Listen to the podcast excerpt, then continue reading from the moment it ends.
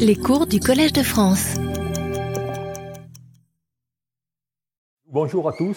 Ça fait un plaisir d'être ici et un bonheur finalement de refaire les cours comme d'antan, c'est-à-dire en présentiel et de pouvoir directement voir les faces lorsqu'on va directement raconter notre histoire. Donc bienvenue à cette série de cours 2022 qui traitera des matériaux d'électrode, c'est-à-dire qu'on va regarder finalement les relations euh, structure-propriétés électrochimiques. Mais ce cours, bien, je voudrais commencer par, je dirais, un renseignement tout à fait spécial, c'est-à-dire je voudrais rendre hommage à Yves Chambre, c'est-à-dire qui nous a quittés de cela euh, quelques jours, c'est-à-dire le 22 janvier 2022, et qui, était, je dirais, une personne formidable et qui a laissé des grands travaux à la communauté scientifique. C'est-à-dire, en dehors d'être, je dirais, un collègue et un ami depuis plus de 35 ans, il a fortement contribué à notre société et à l'électrochimie. Pour rappeler certains de ses travaux, ça a été le pionnier au niveau tout simplement de la RMN. C'est lui le premier qui a appliqué cette technique aux matériaux d'électrode pour déterminer finalement la diffusion du lithium et savoir quels étaient finalement les environnements locaux ainsi que les transferts de charge ayant, ayant lieu au sein des matériaux.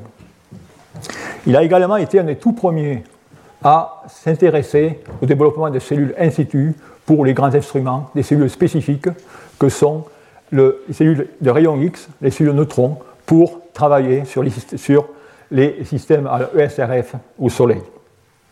Mais certainement le plus important, c'est qu'on lui doit aussi ce bel instrument de mesure, aujourd'hui commercialisé par la compagnie biologique, qu'il a conçu avec ingéniosité qu'on appelait initialement, il y a 20 ans de cela, les MacPill, et que vous connaissez tous aujourd'hui par ses petits frères, que sont les VMP2 et les VMP3. Définitivement, nous, nous tous, vous et moi, qui travaillons actuellement avec de tels cycleurs habilement conçus, très conviviaux, de haute précision et multifonctions, lui doivent énormément. C'est donc pour tous ces apports scientifiques dans le domaine électrochimie du solide que je souhaite, pour remerciement, lui, dédier mes cours 2022 sur l'électrochimie des composés d'insertion. Et vous allez voir, ce cours va également traiter des aspects de lithium-diffusion et des aspects de tests électrochimiques. Alors pourquoi ai-je choisi ce cours cette année sur tout simplement la thématique des matériaux d'électrode? Pour la bonne et simple raison, c'est que les accumulateurs ou la technologie à ion lithium, comme vous pouvez le voir ici, comprend certaines difficultés ou certaines, je dirais, euh, problèmes, notamment au niveau de la pulvérisation des électrodes, au niveau des interfaces et ainsi de suite. Ces dernières trois années, j'ai pu couvrir le domaine des interfaces, j'ai également pu couvrir le domaine des électrolytes, et l'an dernier, j'ai couvert tout simplement le domaine du diagnostic des accumulateurs, comment détecter les défaillances. Et eh bien, ce qui manque, c'est finalement le cœur de, cette, de, cette, de cet outil, de cette batterie, qui est finalement les composés d'insertion qui sont responsables de la performance de la batterie en termes de capacité, en termes de densité d'énergie, et ainsi de suite. D'où le cours que je vous propose cette année, ou la série de cours, eh bien, va comprendre six cours qui vont, je dirais, balayer tous les composés d'intercalation en allant de composés lamellaires à des composés trois-dimensionnels, en allant d'oxyde ou de sulfure à des oxydes, mais également couvrant tous les problèmes de transfert de charge et ainsi de suite. Et ces cours seront euh, suivis de séminaires donnés par des notoriétés dans le domaine, soit au niveau de la synthèse des matériaux, soit au niveau des familles de matériaux que je ne pourrais pas traiter, mais qui sont des composés d'intercalation, soit de molécules gazeuses, soit d'ions, soit euh, tout simplement d'entités moléculaires. Et c'est la raison pour laquelle vous aurez des exposés sur les MAXEN, qui sont une nouvelle classe composée, les MOF, qui sont des composés très importants au niveau d'absorption gazeuse, et ainsi de suite. Donc voilà, si vous voulez, le menu de cette série de cours. Alors ce premier cours, que j'ai intitulé Le matériau d'insertion, c'est-à-dire des sulfures aux oxydes, qui va être associé à la technologie lithium-métal ou lithium-ion. Tout d'abord, je vous faire un rappel sur le principe d'une batterie lithium ou lithium-ion, les critères à respecter dans le design de composés d'insertion, l'arrivée des composés d'insertion, comment ils sont arrivés, quelle histoire derrière tout cela, et certainement les aspects structuraux électroniques associés aux réactions d'insertion au sein de l'électrode. Et là, on fera pas mal de fondamentales où j'essaierai de vous donner les bases pour que vous puissiez suivre ce cours par la suite. Enfin, On passera à la technologie lithium-métal et les sulfures. Les avancées scientifiques et les déboires au niveau du développement durable. Vous verrez comment cette technologie qui était là, qui était, je dirais, prête à rentrer dans le laboratoire, elle n'a pas pu le faire pour des raisons de sécurité. Et enfin, je mentionnerai plus en détail des, composés d'insertion avec des centres redox variés qui pourront être atomiques, moléculaires et ainsi de suite. D'où, pour commencer, je rappellerai bien sûr ce que ceux qui travaillent dans mon laboratoire connaissent très bien, c'est tout simplement le schéma d'une batterie à ion lithium ou à lithium-ion qui est constitué de deux électrodes, comme indiqué ici, qui sont ces fameux matériaux d'insertion que l'on va étudier en détail cette année. Alors si on regarde un tel, un tel accumulateur, eh bien, il va vous donner la courbe électrochimique classique, qui est l'apparition du potentiel en fonction de la capacité, dans lequel vous voyez ici une décharge et une charge. Ce qui est important au niveau pratique va être tout simplement la surface sous cette courbe, qui est tout simplement la densité d'énergie. Et c'est ça qui va dicter finalement l'autonomie de votre appareil électronique. Une autre chose importante, notamment dans les concepts de développement durable, eh c'est ce que j'appelle l'efficacité énergétique. C'est-à-dire, automatiquement, il va falloir que dans ce cas, lorsque vous allez recharger votre accumulateur, il faut que la polarisation entre la charge et la décharge soit la moindre possible pour ne pas gaspiller d'énergie. Et c'est ce que j'appellerais l'efficacité énergétique. Alors ensuite, eh bien, tout cela eh bien, va se résumer sous une simple équation, si j'ose dire, qui est la densité d'énergie, qui est tout simplement le produit du potentiel par la capacité. Alors bien sûr, tout ça me paraît très simple, mais on va voir cette année en détail quelle, est la science derrière tous ces termes? Tout d'abord, le potentiel qui va régler, je dirais, la tension de sortie, il va être fonction de la structure du banc des matériaux, et j'y reviendrai assez longuement. Ensuite, la capacité, elle va dépendre, dans ce cas, du nombre de lacunes qu'il va y avoir dans ces matériaux d'insertion, c'est-à-dire de la structure cristallographique. D'où déjà le message, les structures électroniques et cristallographiques de ces matériaux vont être essentielles pour gouverner les performances de tels accumulateurs. Alors en tant que chimiste du solide, eh bien, on va essayer tout simplement de dessiner les matériaux de façon à augmenter cette densité d'énergie. Et pour cela, eh bien, on a tout simplement deux degrés de liberté. On va tout simplement augmenter le potentiel, et dans ce compte-là, il va falloir connaître la structure de bande du matériau, ou alors on va pouvoir directement, dans ce cas, eh bien, augmenter la densité d'énergie en augmentant la capacité, c'est-à-dire en augmentant le nombre d'ions lithium que l'on va pouvoir insérer dans notre matériau, c'est-à-dire que dans ce cas, il va falloir dessiner des structures d'accueil qui contiennent ou puissent contenir pas mal de matériaux. Tout ça, c'est juste deux conditions lorsqu'on parle en termes de performance. Mais il y a beaucoup d'autres figures de mérite qu'on doit prendre en considération lorsqu'on veut faire un matériau idéal. Et ce matériau idéal, le rêve, si on pouvait l'avoir, on ne l'a pas encore atteint, c'est tout simplement d'avoir une conduction électronique élevée, une diffusion du lithium importante, un potentiel redox, comme je vous l'ai mentionné, important, de nombreux cités cristallographiques, quelque chose de chimiquement stable ou électrochimiquement stable à de hauts potentiels, un coût, une faible toxicité et, je dirais, des particules larges, car en électrochimie ou dans les matériaux d'intercalation pour les batteries, des matériaux nanométriques sont problématiques en raison de fortes réactions, je dirais, de catalyse. D'où voilà ce qu'on va chercher. Et vous allez voir que finalement, que le tableau périodique va être réduit. Il va être réduit, c'est qu'on va être loin de pouvoir utiliser les 118, éléments, car on doit obéir à certains concepts de développement durable. C'est-à-dire que dans ce cas, vous voyez qu'on va, va extraire déjà de nombreux composés qui sont toxiques, d'autres qui sont radioactifs, d'autres qui sont lourds. Rappelez-vous de la formule que j'ai mentionnée auparavant la capacité est inversement proportionnelle à la masse, et également les matériaux qui sont coûteux. Ce qui fait que pour faire du fondamental, oui, tous les éléments seront, possibles pour déterminer des matériaux modèles. Par contre, si on fait de l'appliqué, il va falloir des matériaux abondants, bas coût, faibles, faible poids, non toxiques et verts. Alors maintenant, si je regarde un peu avec ces conditions, quelle est l'évolution? Eh bien, ici, sur ce transparent qui est très intéressant, je suis en train directement de vous projeter quels sont les éléments qui, à ce jour, dans, l'écorce terrestre, sont autour de plus de 20 ppm et suffiraient pour, je dirais, satisfaire les productions et les marchés envisagés du véhicule électrique. Et vous voyez que dans ce cas, eh on a encore quelques éléments et des métaux, et des métaux 3D. Maintenant, si je me projette directement en 2040, en connaissant l'expansion du marché du véhicule électrique, vous voyez que maintenant, il me faudra des éléments dont je dirais, l'abondance dans l'écorce terrestre sera supérieure à 200 ppm. Et c'est la raison pour laquelle aujourd'hui, dans les laboratoires qui travaillent sur les composés lamellaires, dont je mentionnerai plus tard, eh bien, on s'est défait du cobalt pour des raisons éthiques. Tout le monde prêt à sauter sur le nickel. Et aujourd'hui, on se pose des questions sur le nickel où tout le monde veut directement préparer des matériaux qui sont riches en manganèse. D'où, comme on peut le voir ici, eh bien, c'est une cible mobile. Et bien sûr, il y a le quid du recyclage. Et là, si on arrive à, euh, euh, je dirais, développer fortement ce recyclage, cette situation pourra changer. Mais voilà à peu près les prédictions que l'on a pour le futur. D'où, eh bien, c'est dans ce tableau périodique limité qu'il va falloir que le chimiste du solide eh bien, dessine de nouveaux matériaux. Alors, comment dessiner de nouveaux matériaux? Eh bien, des performances, je dirais, accrues, elles vont être, elles vont être ou dépendre de plusieurs paramètres que sont la composition et la structure du matériau, sa texture, sa morphologie et finalement sa chimie de surface.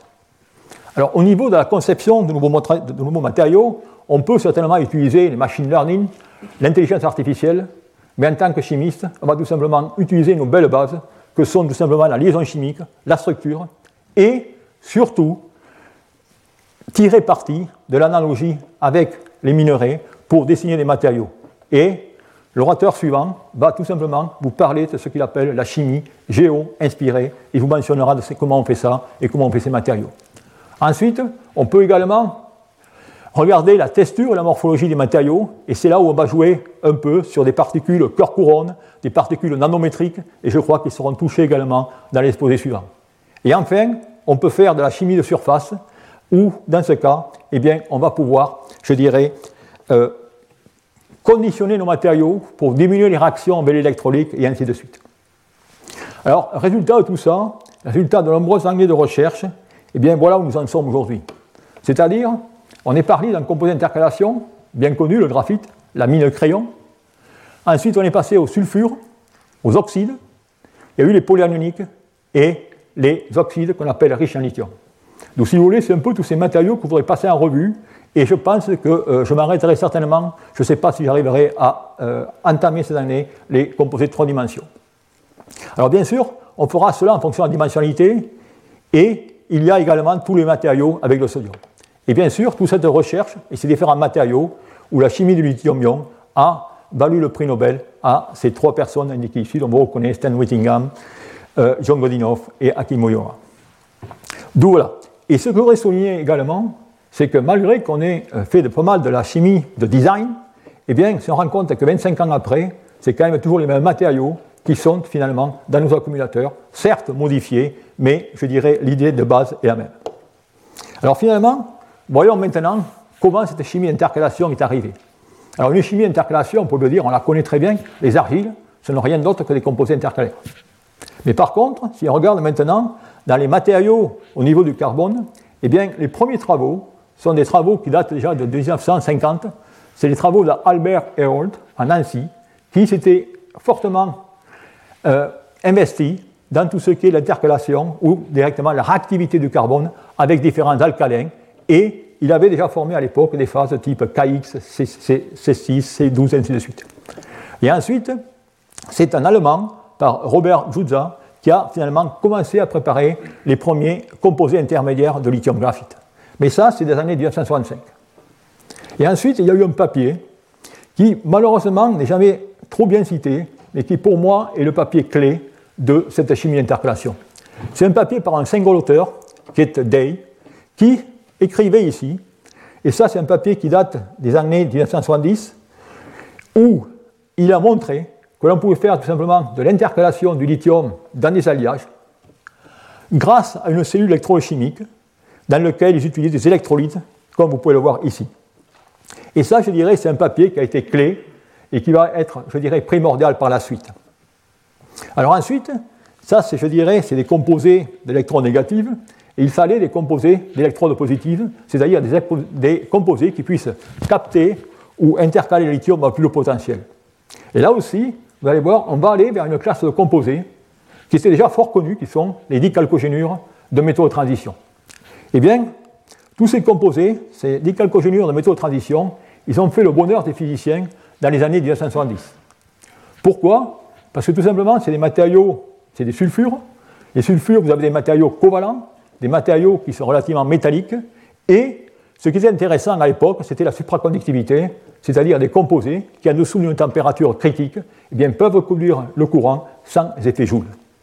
Et à l'époque, vous voyez, on n'était pas au supra OTC, on était à des supras de 3 à 4 degrés K, mais on utilisait, on regardait ces matériaux parce que les physiciens à l'époque testaient la fameuse théorie de BCS, Barden, Cooper et Fisher, qui, euh, excusez-moi, qui directement avait montré le, fondamental de la, la, supraconductivité qui était liée directement dans la chimie quantique de l'électron et euh, voir pour ce qui pouvait se passer. Et grâce à ces matériaux, eh bien, l'équipe de Ted Ball, qui d'ailleurs a vécu jusqu'à 101 ans, qui est décédé il y a un an, avait tout simplement préparé une quantité formidable de composés lamellaires dans lesquels on pouvait intercaler toute une sorte de molécules. Des molécules qui sont soit des amines, comme vous pouvez voir ici, soit des alcanes, et ainsi de suite. Et le but dans ce cas, c'est tout simplement de séparer les feuillets et de voir comment la supraconductivité, c'est-à-dire la température critique, variait en fonction du transfert de charge entre ces feuillets. Dans le même tabac, à l'époque, puisqu'on regardait maintenant les instabilités de réseau dues à la supraconductivité, il y a eu également dans les mêmes années beaucoup d'engouement autour d'un autre phénomène qui est les matériaux à haute densité de charge. Là aussi, ce sont des matériaux métalliques qui sont propices à des surfaces Fermi qui ont un nesting, et dans ce cas, on peut avoir une haute densité de charge. C'est-à-dire que, comme vous pouvez voir ici, en fonction de la température, il va y avoir une modification structurale qui va entraîner une périodicité de la charge électronique, et dans ce cas, on va obtenir, comme on peut voir ici, des transitions métal-isolantes de type bed-pyres euh, pour les matériaux 1D ou 2D. Et on voit très bien cela dans cette courbe de résistivité. Vous voyez un changement, je dirais, drastique de la résistivité, et surtout les courbes de subtilité magnétique dans lesquelles vous avez à cette transition de Pyers une ouverture du gap et automatiquement une décroissance directement de cette conductivité. D'où la question, c'est comment finalement ces matériaux ont ensuite atteint le domaine de l'électrochimie. Bien cela s'est fait une fois de plus par cette intercalation des composés lamellaires, comme indiqué ici, notamment avec Stan Whittingham, qui était tout simplement un postdoc de Fred Gamble, qui a développé toute cette physique des matériaux euh, des décalcogénures. Et de l'autre côté, un groupe français, je veux dire, dont Jean Rouxel était le leader, s'est intéressé à la même époque à la préparation d'intercalaires ioniques, lithium, sodium, potassium. Même ici, il avait réussi, grâce à des, expériences à l'état gazeux, d'introduire des éléments comme le plomb, comme le, le, nickel dans ces matériaux. Et enfin, eh bien, tout ça a donné lieu aux premiers travaux, je dirais en parallèle, de euh, Jean Rouxel et Stan Wisingham sur finalement ces composés d'intercalation à base de titane, et notamment TS2, qui, vous allez voir, a une histoire par la suite. Alors maintenant, la question qu'on peut se poser, c'est quelle est la science derrière ces réactions d'intercalation Et c'est là où je vais passer les quelques dix prochaines minutes à vous expliquer réellement le fondamental de ces matériaux. Alors la science, au niveau réaction chimique, elle est relativement simple. C'est que vous prenez un, composé lamellaire, comme indiqué ici, et vous allez, dans ce cas, mettre du lithium. Donc automatiquement, ce qui se passe, c'est qu'il va falloir que vous intercalez du lithium ainsi que des électrons. C'est-à-dire, c'est en électrochimie, chaque fois que vous voulez faire une réaction, c'est la dualité ion-électron. D'où par conséquent, eh bien, il va falloir que vous trouviez des places, une place au niveau de la structure, où vous pouvez directement apporter ce lithium ou apporter cet électron. Eh bien, dans ce cas, au niveau du lithium, eh bien, c'est tout simplement la structure cristallographique qui va déterminer où est-ce que le lithium va aller.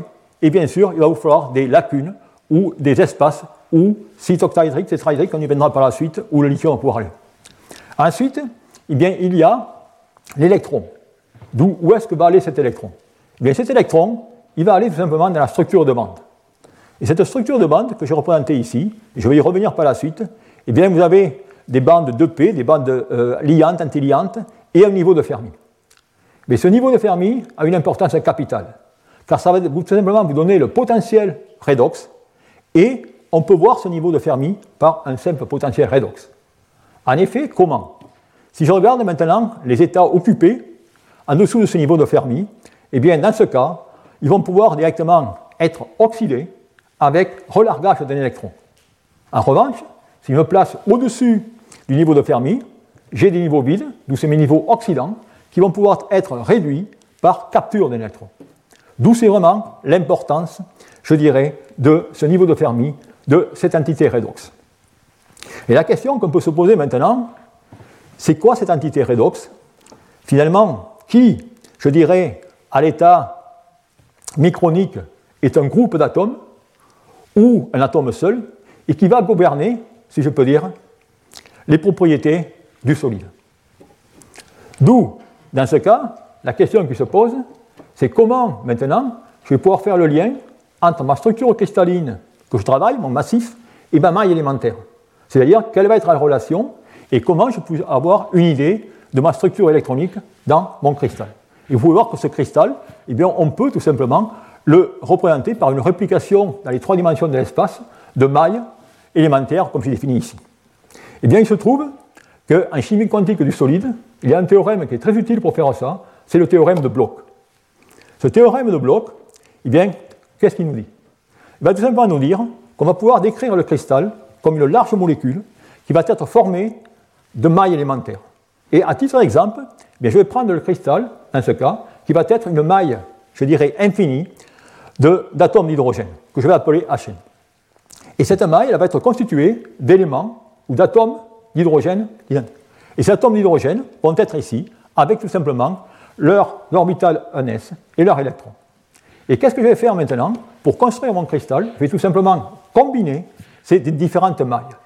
Eh bien, si je, je combine ces différentes mailles, si je mets deux atomes d'hydrogène corrélés, vous le savez tous, dans ce cas, je vais tout simplement avoir une orbitale liante, une orbitale antiliante. Et je vais faire cela pour 2, 3, 4, 5 atomes d'hydrogène, pour, à la fin, obtenir une bande d'énergie qui va être tout simplement un continuum de niveau électronique. Et c'est cette bande d'énergie qui va être primordiale dans tout simplement tout ce qui est l'électrochimie. Alors elle est primordiale pourquoi? Et regardons ce qui se passe.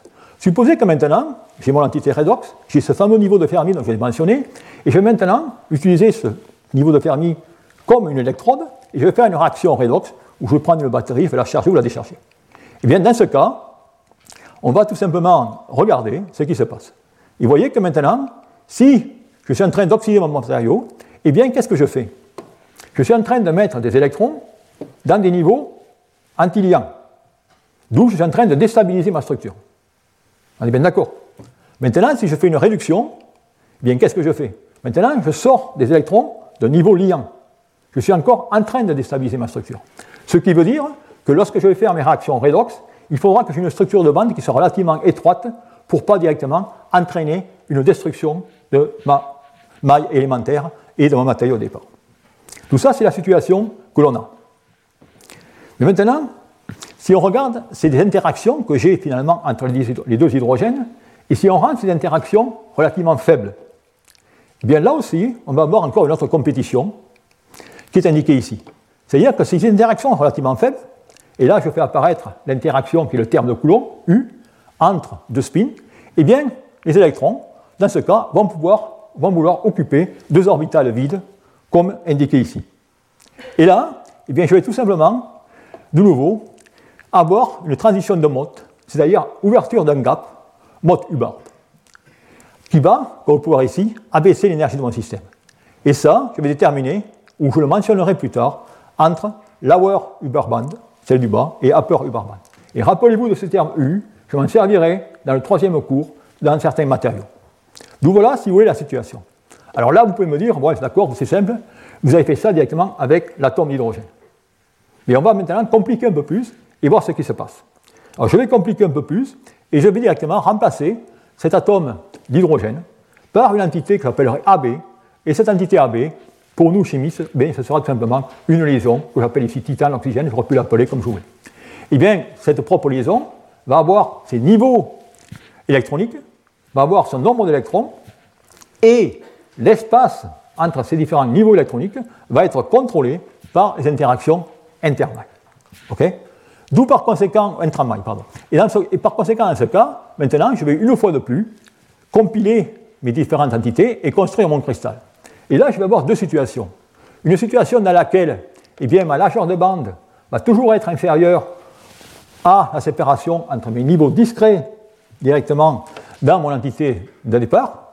Et dans ce cas, j'aurai ce que j'appellerai des, réactions redox classiques. Et ça, vous pouvez voir ça comme une bande anionique, si vous voulez, et ça comme la bande cationique et la bande D. Et maintenant, je vais avoir un autre cas dans lequel, où finalement, les interactions intramailles seront inférieures aux interactions intermailles. Et ça veut dire qu'en ce compte-là, je vais avoir des bandes qui vont devenir de plus larges que mes niveaux discrets au départ, et je vais avoir maintenant eh bien, un recouvrement ou un transfert d'électrons d'une bande à une autre. D'où tout ça pour vous montrer que lorsqu'on va concevoir un matériau d'électrons, eh il va y avoir l'importance de cette structure de bande, où la nature des bandes eh bien, va me donner finalement ma valeur de mon couple redox, et maintenant le nombre de bandes que je vais avoir à mon niveau de Fermi, c'est-à-dire le nombre de bandes dans lesquelles je vais pouvoir prendre des électrons, eh bien, dans ce cas, il va me permettre de contrôler la capacité. Donc voilà, si vous voulez, ce qu'on peut faire. Alors, on peut maintenant revenir sur des choses qu'on connaît beaucoup plus, et finalement, c'est quoi cette entité AB Bien, cette entité AB, ce n'est rien d'autre que ce qu'on connaît tous très bien en chimie du solide, ce n'est rien d'autre directement que cette liaison ionique ou cette liaison covalente. Et effectivement, lorsque je passe de mon atome d'hydrogène à ma molécule AB ou ma liaison AB comme entité unitaire, eh bien, qu'est-ce que je vois dans ce cas? C'est que automatiquement, je vais changer l'électronégativité d'un élément, d'où automatiquement, vous voyez qu'en ce cas, j'ai mon cation, on va dire maintenant, mon anion, et là, vous reconnaissez très bien le diagramme d'orbital moléculaire, avec une importance capitale, c'est que dans ce cas, eh bien, cet orbital aura le poids important des ligands, et celui-là et celle-là aura le poids important directement des métaux 3D. Et vous voyez que ça, c'est une orbitale antiliante. Et c'est pour ça, quand vous faites la chimie interpolation, on vous parle toujours que vous allez mettre des électrons dans des niveaux antiliants. C'est parce que vous allez peupler directement ces niveaux. Alors ensuite, pour connaître la stabilisation de ces niveaux, eh bien, c'est tout simplement donné par l'intégrale d'échange, divisé par la différence d'électronégativité entre les deux éléments. Et maintenant, vous voyez qu'on a un moyen de pouvoir comprendre ce qu'est une liaison iono-covalente. Alors ensuite, bien sûr, le cas extrême, bien c'est le cas où maintenant, il y a une différence d'électronégativité énorme entre A et B. B, dans ce cas, le fluor ou whatever. Eh bien, on a dans ce cas un transfert total d'électrons de A à B. Et là, on arrive à avoir finalement deux choses importantes. En chimie d'intégration, c'est qu'on va avoir soit une entité redox AB, ce qu'on appellerait un redox moléculaire, ou un redox atomique, dans lequel je vais directement accéder à ce niveau. Et à partir de cela, on peut également avoir accès à la dureté chimique directement du matériau, qui n'est rien d'autre qu'une mesure de variation du potentiel en fonction de la charge du matériau, c'est-à-dire finalement la largeur des bandes, ou l'ionicité peut être corrélée à cette dureté chimique. Donc voilà, si vous voulez, les notions fondamentales qu'on va utiliser dans ce cours ou dans les prochains cours. Alors ça, c'est tout simplement l'aspect, je dirais, électronique. Ensuite, tout aussi important, il y a l'aspect structural. Et dans l'aspect structural, ce qui va être important, eh bien, c'est tout simplement la connectivité entre ces différentes figures, ces différents polyèdres, et quels sont les cations qui vont les occuper. Et bien sûr, vous allez avoir des tétraèdres, vous allez avoir des octaèdres, avec bien sûr la cavité à l'intérieur de tétraèdres qui sera plus moindre que celle de l'octaèdre, et toutes ces entités eh bien, vont pouvoir se connecter dans l'espace, soit en partageant des arêtes, soit en partageant des farces, soit en partageant seulement des sommets. Et tout cela eh bien, va nous donner, je dirais, une panoplie de composés qui vont être des matériaux à comportement moléculaire que j'appellerai 0D, des matériaux 1D, et on en verra certains aujourd'hui, des matériaux 2D, donc j'ai déjà mentionné les calcogénures, et les matériaux 3D, que sont les spinels et la plupart des composés polyanioniques. Donc voilà au niveau structural. Ensuite, bien sûr, là je vous parle des cations. Maintenant, on va regarder ces espèces invitées et où est-ce que va aller tout simplement le lithium. Et là, eh bien, ça va être le sujet de pas mal de discussions dans le deuxième ou troisième cours, lorsqu'on va regarder les composés lamellaires. C'est-à-dire que le lithium, eh bien, il peut aller dans trois sites. Trois sites qui sont des sites octaédriques, tétraédriques et trigonal prismatiques. Et bien sûr, les deux préférentiels sont octaédriques et trigonal prismatiques. Et ça, cette occupation, elle va tout simplement dépendre de la répulsion coulombique entre les oxygènes qui sont tout simplement situés dans ces feuillets. et selon que ce delta sera important, plus il y aura de répulsion, et eh bien dans ce cas, une configuration octaédrique est plus propice à retenir ou à accepter cette euh, contrainte qu'une une situation trigonale prismatique. Et ça, si vous voulez, ça a des importances capitales.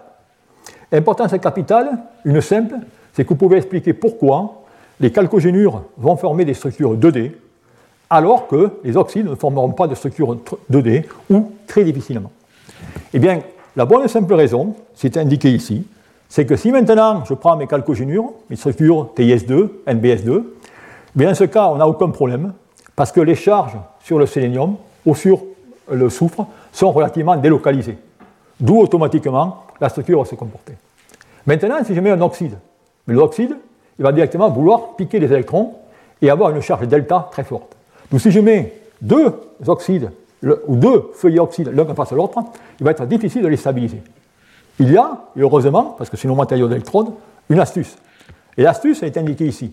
Voilà directement finalement les composés idéaux pour les oxydes. Et vous apercevez que V2O5, on peut le stabiliser tout simplement en une structure lamellaire. Pourquoi? Parce que le vanadium est à l'oxydation plus 5, d'où en étant à l'oxydation plus 5, il va directement tirer l'électron, ma charge delta moins va devenir faible, d'où dans ce compte-là, je vais pouvoir directement maîtriser mes répulsions. Lithium cobalt dans ce cas, eh bien, j'ai également mes composés lamellaires, mais là, eh bien, je suis obligé d'y mettre lithium entre comme ciment pour directement m'assurer que j'ai ce, contact. Et c'est la raison pour laquelle, lorsqu'on voudra sortir le lithium de ce composé, mais la plupart du temps, la structure directement va se débobiner.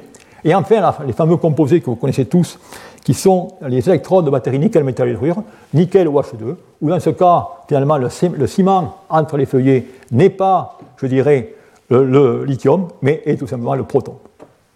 D'où voilà directement euh, ce D'où, à ce stade, finalement, je vous ai mentionné toutes les considérations électroniques, je vous ai mentionné les considérations structurales, et maintenant, il n'y a plus qu'à jouer, et à jouer avec le tableau périodique, en, bien sûr, connaissant les limitations que je vous ai mentionnées dues au fait qu'on a des matériaux toxiques peu abondants et ainsi de suite, et on va tout simplement jouer avec ce tableau périodique en sachant les paramètres importants. Je vous ai mentionné la différence électronégativité, et ça, on sait comment elle varie lorsqu'on va de la gauche à droite et ainsi de suite.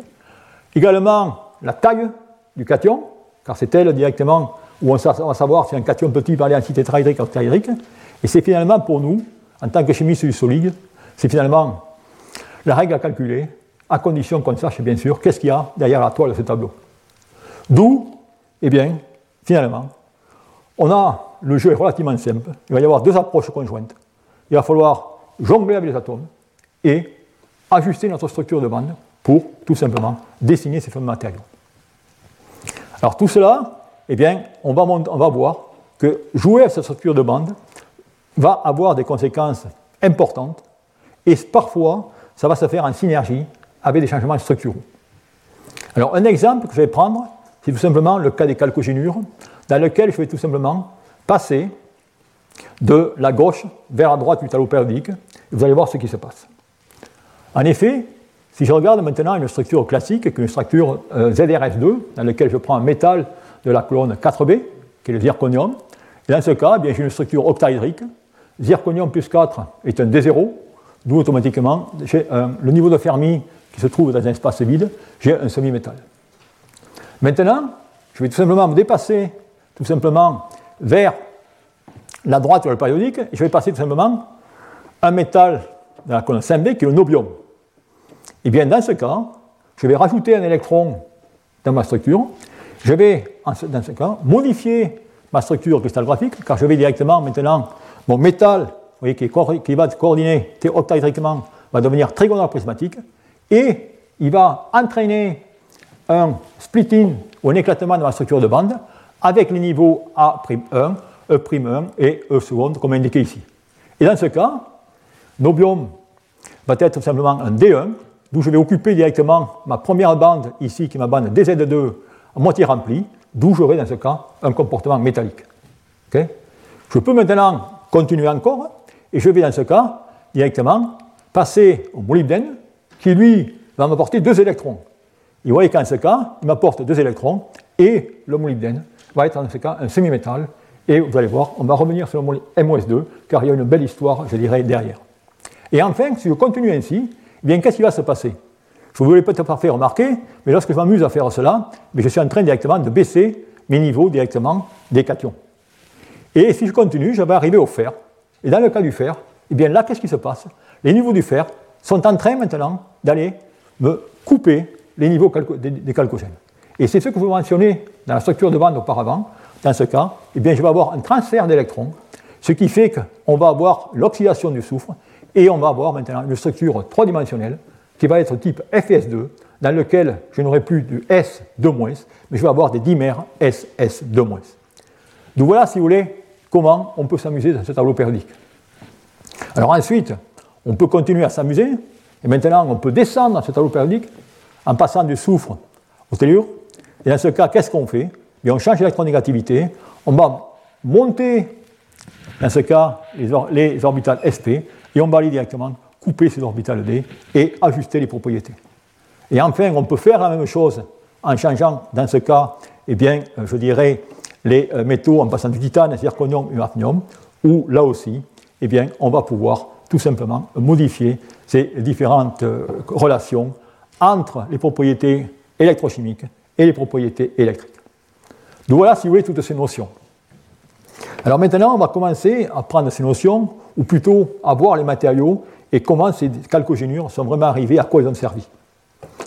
Alors la première fois, d'ailleurs, que euh, le lithium a été mis dans ces matériaux, ou je dirais des molécules, ça n'a pas été fait de façon électrochimique, ou pas, au début du moins, ça a été fait par des réactions, je dirais, en phase liquide ou en phase gazeuse, comme indiqué ici. Par exemple, une expérience classique, vous prenez le disulfure de tantal, vous allez mettre dans ce cas sous NH3, et en fonction de la température, eh bien, vous allez tout simplement, dans ce cas, obtenir la phase, l'intercalaire lamellaire avec NH3. La même chose pour, mettre directement dans le cas aussi avec des solutions aqueuses, comme indiqué ici. Et enfin, électrochimiquement, cela a été fait aussi, dans lequel on a pu insérer, ou les chercheurs ont pu insérer, de la pyridine par utilisant, je dirais, ce montage électrochimique dans lequel le calcogénure est utilisé comme électrode positive avec une anode de platine, une électrode de calomel, avec des solutions indiquées ici. Donc voilà, si vous voulez, la façon dont, dans un premier temps, premier temps, c'est-à-dire les équipes de Stan Whittingham et de Jean Roussel, ont regardé ces matériaux. Et ensuite, est arrivé, je dirais, l'électrochimie et tout d'abord, les fameuses réactions dont je vous mentionne souvent, ces fameuses réactions avec N-butylithium Eh bien, en effet, N-butylithium a été utilisé pour mimiquer, si vous voulez, la réaction électrochimique. Pour la bonne et simple raison, c'est que N-butylithium est un agent redox dont le potentiel de coupure est aux alentours de 1,1 volt. Ça veut dire que vous allez pouvoir réduire tous les composés qui vont pouvoir intercaler le lithium à plus haut potentiel. Et vous voyez qu'ainsi, on a pu, sans aucun, sans aucun mystère, intercaler directement tous ces composés avec du lithium. Vous avez ici, pour la petite histoire, les paramètres de maille, et ainsi de suite. Alors, une chose importante, et que je voudrais mentionner, qui n'est pas souvent dite, c'est que lorsqu'on fait ces réactions, et pour ceux qui font encore de la chimie au laboratoire, eh bien, si vous faites une réaction avec un lithium, travaillez en boîte sèche, amusez-vous amusez à mettre votre flasque, vous mettez votre solution lithium et ça va chauffer. Et cette chaleur, eh bien, on peut la mesurer, comme indiqué ici, c'est une réaction très exothermique. Et cette réaction exothermique va tout simplement vous dire quelle va être la réactivité de votre matériau, qui est important, et surtout la puissance au niveau des matériaux électrodes dans une batterie. Ça veut dire la vitesse à laquelle cette réactivité peut avoir lieu, c'est-à-dire que ces ions peuvent rentrer et peuvent diffuser. Et ça, je dirais, c'est une image c'est très intéressant parce que vous pouvez directement le sentir, cette manip. Vous pouvez faire votre manip et vous verrez. D'où ces, calcogénures, et effectivement, sont des réponses, des éponges vis-à-vis du lithium. Alors, euh, si vous voulez maintenant, eh bien, vous aimeriez montrer ça, eh bien, on peut faire systématiquement les courbes électrochimiques. Et dans ce transparent, excusez-moi, mais je vais vous assommer de courbes électrochimiques. C'est-à-dire que vous voyez les mêmes composés, dans lequel, dans ce cas, eh bien, on voit les courbes classiques, hein, euh, les courbes euh, potentielles en fonction de l'utilisation, c'est-à-dire bon, 1, 100%, et ainsi de suite. Bon, le message en tout ça, eh bien, quel il est? Tout simplement, vous montrer que si je prends ici le potentiel de la cellule, eh bien, qu'est-ce que vous observez? C'est que ce potentiel, il est nettement supérieur avec les, les, sulfures que pour les sélénures. Simple raison, je vous ai rappelé, euh, auparavant, c'est que dans ce cas, eh bien, le sulfure est euh, plus électronégatif que le sélénure, d'où les niveaux directement vont changer, vous avez un potentiel. Et non. Ensuite, je dirais, il n'y a qu'une exception intéressante parmi ces matériaux, qui est le cas du disulfure de, de, de vanadium. En effet, dans le disélénure de vanadium, eh bien, dans ce cas, on peut y mettre, je dirais, deux électrons. Vous voyez qu'en ce cas, on part de x égale 0 et on peut aller directement à x égale 2. Alors c'est intéressant parce qu'en ce cas, ça veut dire qu'on arrive dans cette configuration à stabiliser le vanadium plus 2, bon, qui n'est peut-être pas une grande surprise puisque on peut préparer du dichlorure de vanadium, tout cet hermétite. Par contre, la question, c'est qu'on peut préparer du dichlorure de titane et on ne peut pas faire lithium 2 TS3. De la même façon, on ne peut pas faire directement lithium 2 BS2. Et là aussi, ça vous montre finalement que je vous ai parlé d'essayer de faire des, explications schématiques avec la structure de bande et la structure cristallographique, mais dans certains cas, eh bien, comme dans celui-ci, il y a une synergie entre les deux, et il est difficile de prédire finalement pourquoi un matériau va se former, except que si vous faites des calculs DFT, vous arriverez certainement à expliquer pourquoi. D'où là, si vous voulez, ces aspects. Alors maintenant, qu'est-ce que je vais faire? Eh bien, de tous ces matériaux, je vais tout simplement choisir deux ou trois qui ont conduit à des développements intenses à l'époque dans les laboratoires de Label, dans les laboratoires d'Exxon ou à euh, Energy. Alors le premier, eh bien, c'est TIS2. Et ça, c'est les travaux de euh, Stan Whittingham, dans lesquels, à Exxon, il a lancé un groupe de recherche pour développer et pour exploiter euh, ces composés TIS2. Alors, comme on peut le voir ici, c'est des matériaux qui ont des performances, je dirais, très intéressantes, avec des polarisations relativement faibles, des densités d'énergie qui, je dirais, sont également relativement correctes, et ces matériaux ont été convoités pour des applications. Avec une certaine difficulté, c'est que ces composés lamellaires, certaines fois, eh bien, ils vont co-intercaler le solvant. C'est la raison pour laquelle on peut chercher des polymorphes de ces matériaux, et un polymorphe qui existe, c'est un composé TS2 qui n'a pas une structure lamellaire, mais qui a tout simplement une structure cubique. Et c'est ce composé préparé par un spinel, CuTS4, ensuite par une réaction chimique à basse température, c'est-à-dire par une oxydation avec le brome, on retire le, cuivre de ce composé pour obtenir finalement cette structure spinel dans laquelle tous les canaux sont vides. Et ce composé eh bien, se comporte de façon identique à TIS2, voyez, avec ici cette absence de plateau que l'on voit souvent, qui est due souvent à la co-intercalation de solvants dans ce matériau. Et à l'époque, eh bien, euh, les chercheurs ont justement dessiné de nouveaux électrolytes pour euh, contrecarrer cette difficulté. Alors, euh, alors dans, ces années-là, ben, effectivement, Whittingham entraîne, je dirais, Exxon dans le développement des batteries lithium TX2. Des prototypes ont été, je dirais, fabriqués. Une commercialisation était presque en voie de devenir réelle.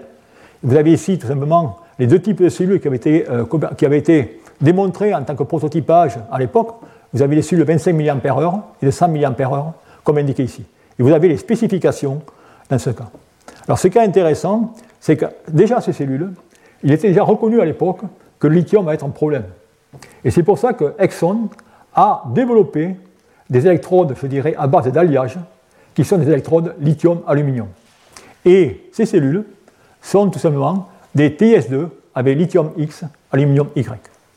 Et là aussi, pour des problèmes de co-intercalation que j'ai mentionnés dans TS2, voilà directement l'électrolyte qui avait été mis au point à l'époque, c'est-à-dire lithium tétraphénylborate, combiné avec du dioxolane. Et ça, c'est un électrolyte qui, vous allez voir, a donné des performances relativement impressionnantes.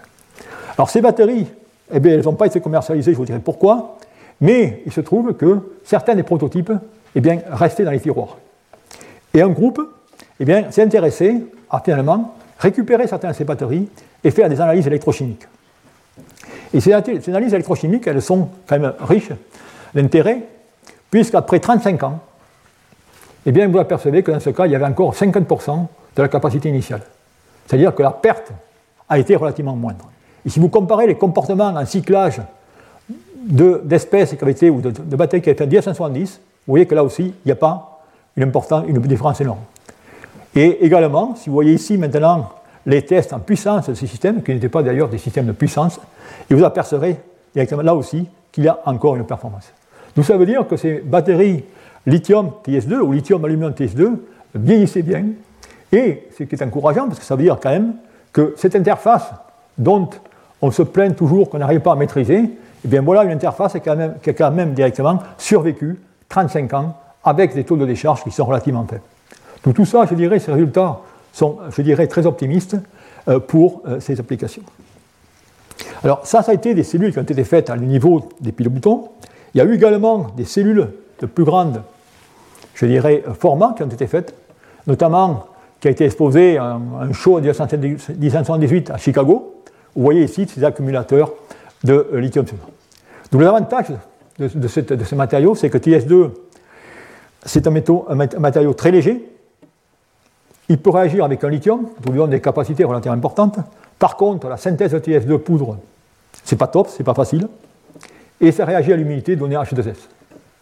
Et c'est la raison pour laquelle, après cet effort colossal, si je peux dire, eh bien, Exxon a arrêté son programme en 1980. Et toujours, dans de telles histoires, les scientifiques vont blâmer les ingénieurs de ne pas avoir fait le travail, et vice-versa. Mais l'histoire se termine ainsi à Exxon. Alors, intéressant, c'est qu'en même temps, bien de l'autre côté, je dirais, du côté du Canada, il y avait un autre scientiste, un physicien, qui s'appelait directement Rudy Erin. Et Rudy Erin, eh bien, notamment pour ceux qui connaissent le chef Dan, c'était le chef de thèse de, de chef Dan, eh bien, il travaillait sur MOS2, et ce matériau l'intéressait fortement, pour la bonne et simple raison, c'est qu'il y avait des mines de MS2 à Vancouver. D'où il va contacter son collègue Norman Kenil, qui était CEO directement de cette compagnie qui fabriquait du MS2, et ils ont directement fondé la compagnie Energy. Et voilà directement l'origine de la compagnie Energy, qui va aller voir sur une batterie qui, n'est pas, qui est loin d'être très performante, mais c'est comme ça directement. Alors, c'est intéressant parce que là, vous allez voir directement un physicien qui va directement coupler fondamental et appliqué, et en plan du beau fondamental et du beau appliqué. Alors, fondamental, mais on prend cette phase MOS2. Je vous en ai déjà parlé, phase lamellaire, impeccable. Maintenant, si je fais l'intercalation, vous voyez qu'en ce compte-là, si je fais un delta X de 0,1, qui est relativement faible, je ne mets pas beaucoup de capacité, bon, ça cycle méchant bien. Par contre, maintenant, si je veux mettre un lithium, bien qu'est-ce que vous apercevez? Je directement, je décharge, j'ai ici un plateau, et ensuite, voilà mon composé qui cycle. Et cette courbe de cyclage est totalement différente de ma courbe initiale. D'où là, il y a quelque chose quand même de spécial. D'où ce groupe, ces chercheurs sont allés comprendre ce qui se fait. D'où pour comprendre ce qui se fait, eh bien, tout simplement, ils sont allés directement faire de la diffraction X in situ. Et à cette diffraction X in situ, qu'est-ce qu'ils ont aperçu? C'est que sur ce plateau, eh j'avais tout simplement deux types de MOS2, une phase alpha et une phase bêta. Et on peut directement tracer l'intensité lorsqu'on va directement parcourir ce plateau, de voir la phase qui va être primordiale. D'où la question, effectivement, on a la transition d'une phase alpha qui est une phase 2H, c'est-à-dire dans laquelle le molybdène est un site tétraédrique, à la phase bêta dans laquelle le molybdène est un site octaédrique. D'où la question, c'est pourquoi cela? Que se passe-t-il? Et que se passe-t-il? Eh bien, c'est là où il faut revenir au fondamental, c'est qu'il faut calculer maintenant quelle va être directement l'énergie G ou l'énergie Gibbs de la lithiation. Et cette énergie va avoir plusieurs paramètres. Tout d'abord, il y a le terme anthropique, la configuration anthropique. Et cette configuration anthropique, eh bien, elle vous dit directement que si on va à haute température, je vais tout simplement favoriser la phase octaédrique.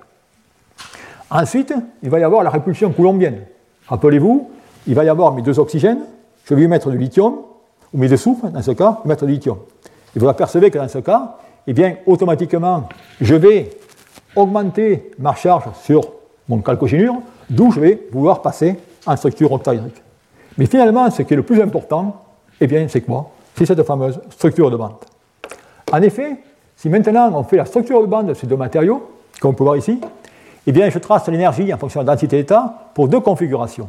Voyez La phase 2H, rappelez-vous, trigonale prismatique, et octaédrique. Si je fais, je commence par la phase octaédrique, vous allez comprendre de suite, voilà ma densité d'état, et ici, vous voyez tout simplement le splitting de mes bandes de D avec, dans ce cas, mes 6 niveaux qui correspondent à mes T2G et mes 4 niveaux EG. Et vous voyez que dans le composé, je dirais, où j'assure, c'est-à-dire que je n'ai pas de lithium, eh bien, je vais remplir avec deux électrons et je vais un comportement métallique.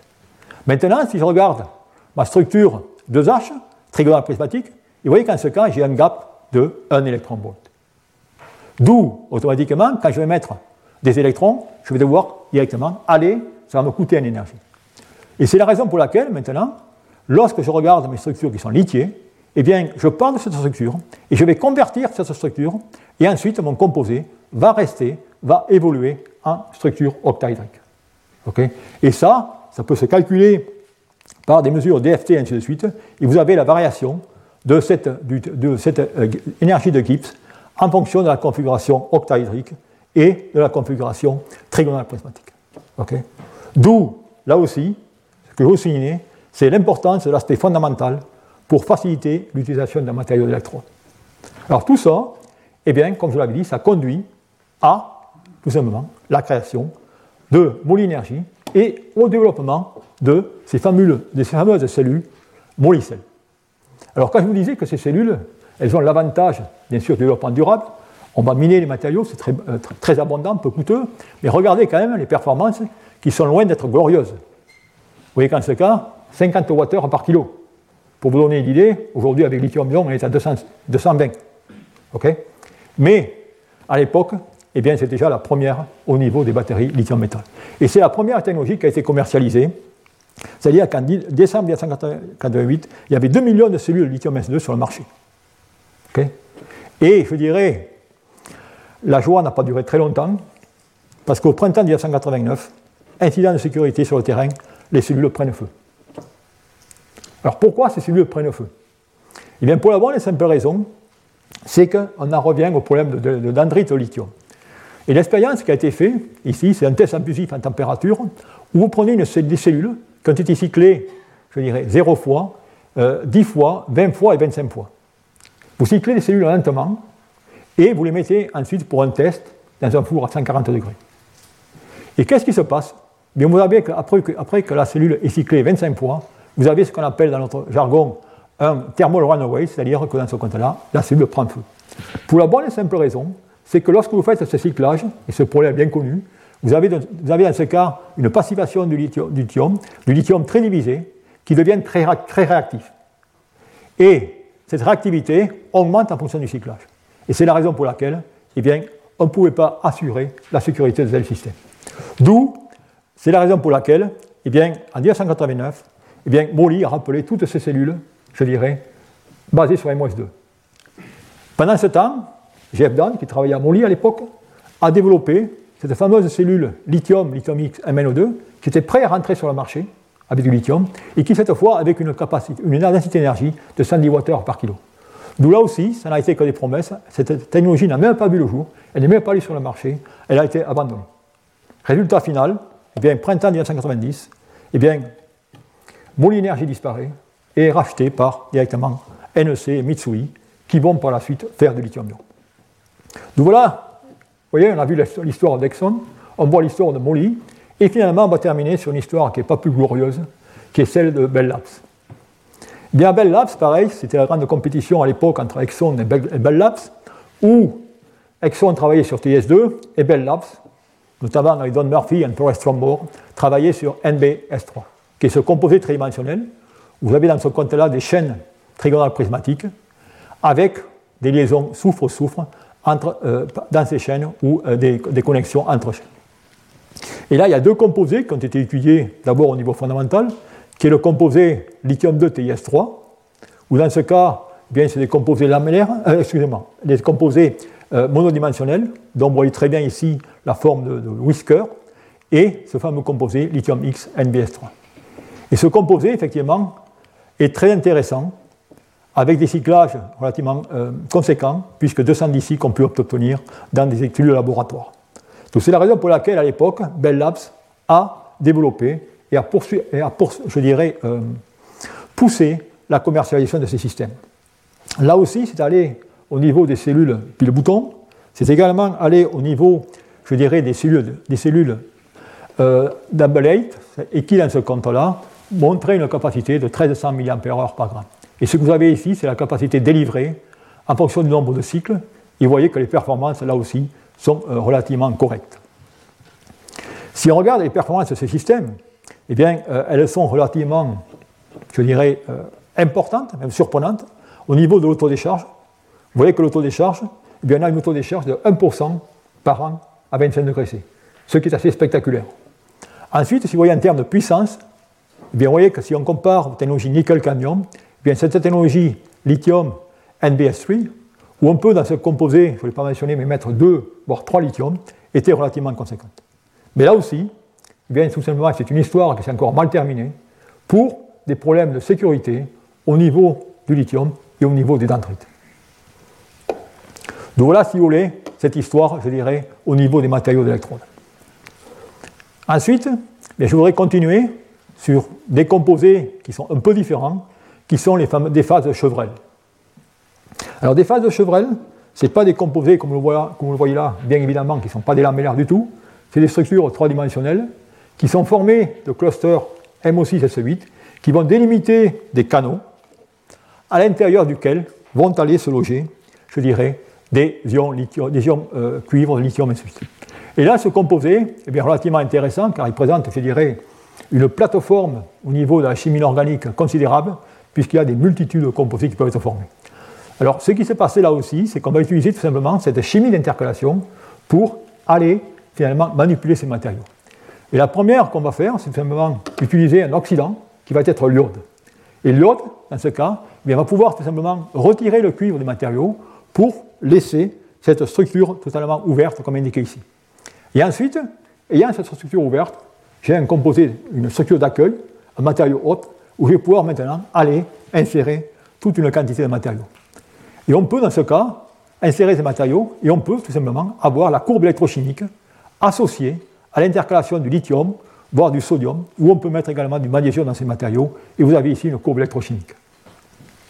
Ça, c'est l'aspect électrochimique.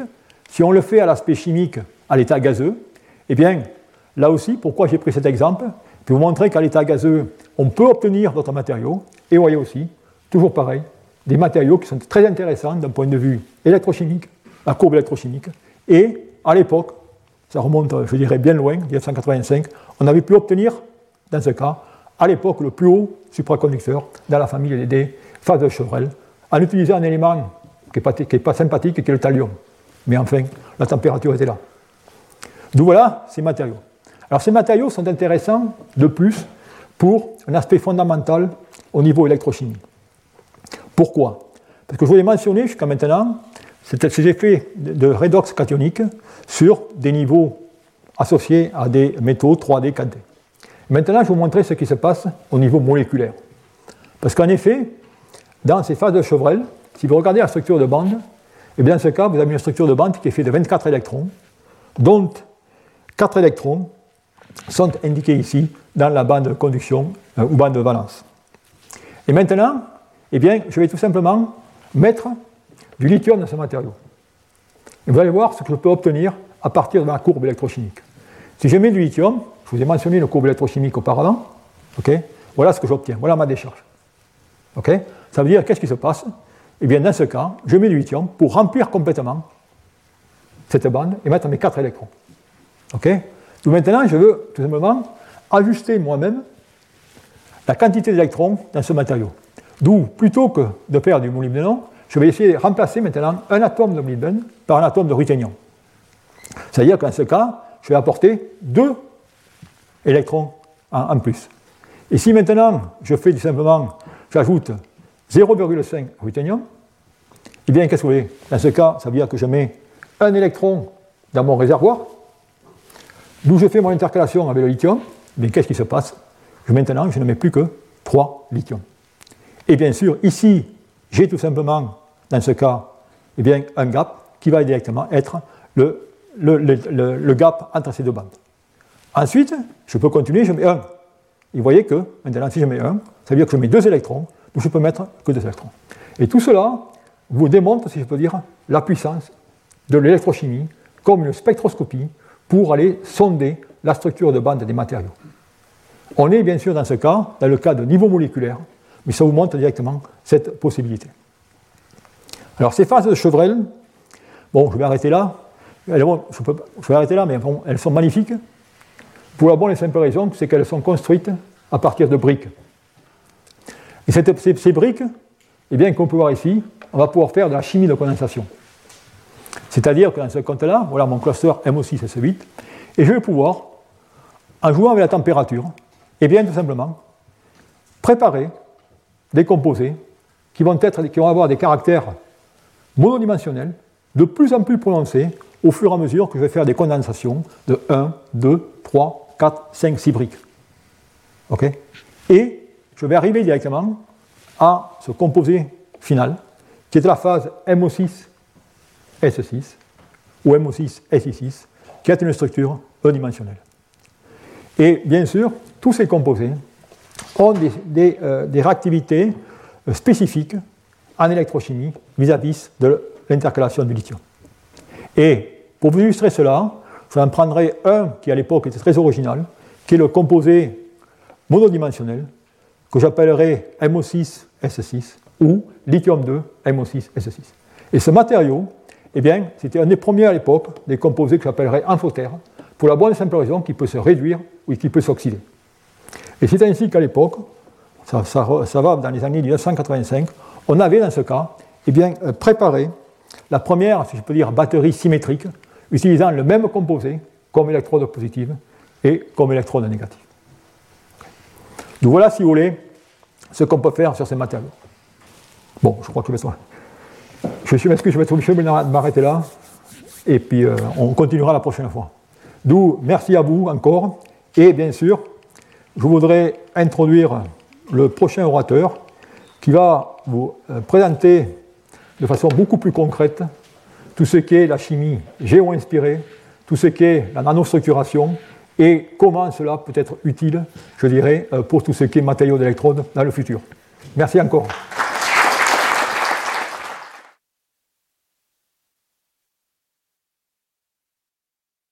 Retrouvez tous les contenus du Collège de France sur www.colège-2-france.fr.